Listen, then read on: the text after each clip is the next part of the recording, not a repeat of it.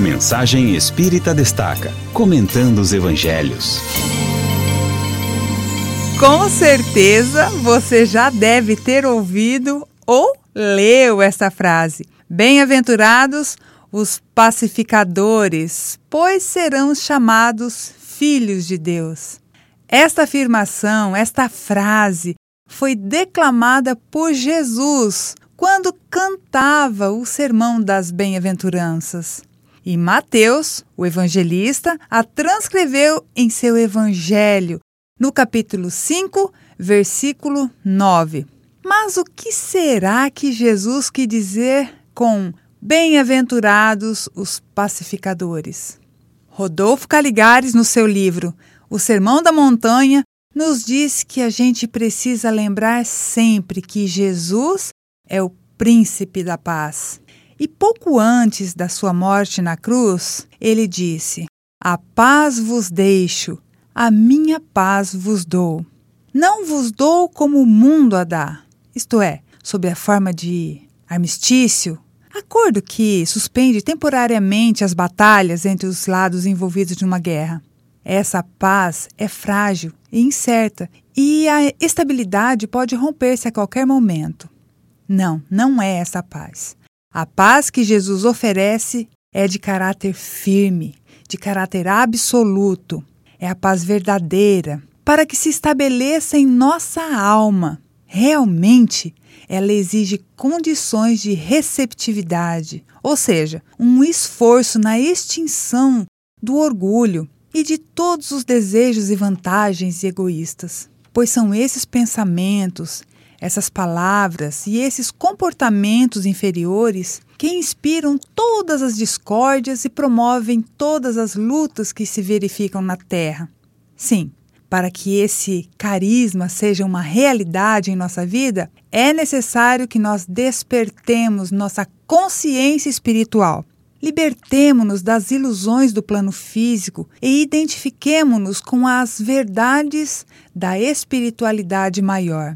Sem essa vivência saudável, haveremos de ser sempre criaturas agitadas e descontentes, em permanente desarmonia com nós mesmos e com aquelas pessoas que cruzam o nosso caminho.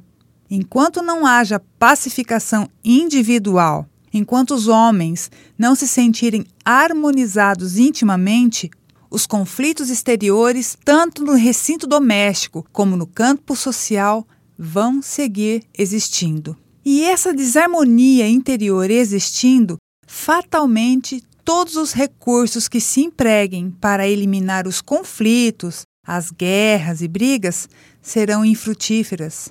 Bem-aventurado aquele que, numa busca pessoal, com um grande esforço, descubra o seu Cristo interno e, renunciando ao seu pequenino ego humano, unifique-se com Jesus, passando a viver não mais com mira no próprio proveito, mas desejando ardentemente vir a ser um veículo para o qual o amor divino possa chegar até os nossos irmãos.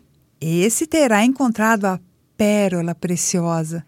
A pérola preciosa de que nos fala a parábola evangélica, e desde então, na posse deste tesouro inapreciável, gozará de uma paz e uma alegria perfeita, que nenhum acontecimento vindo de fora será capaz de perturbar. Alcançado esse estado de alma pacificada e pacificadora, dominará o ambiente exterior e onde quer que se encontre, mesmo sem dizer uma palavra, simplesmente com a sua presença, influenciará beneficamente sobre os que o rodeiam. Junto a si, beneficiado das forças espirituais superiores que irradia, todos se sentirão aliviados, tranquilos e seguros. Uma indizível sensação de calma e bem-estar descerá qual orvalho sobre os corações desgostosos e conturbados. Os seguidores do Cristo devem dar-se a conhecer pelos esforços que empreendam em favor da paz. Sejam, pois, todos os nossos pensamentos, palavras e ações uma contribuição constante no sentido de erradicar do mundo, começando primeiramente por tirar de nós a inveja, as suspeitas, o ódio, a vingança e o espírito de contenda. Se assim o fizermos, se adquirirmos a qualificação de pacificadores, mereceremos ser chamados de filhos de Deus, bem como a glória de ser participantes da paz celestial. Muita paz para todos nós.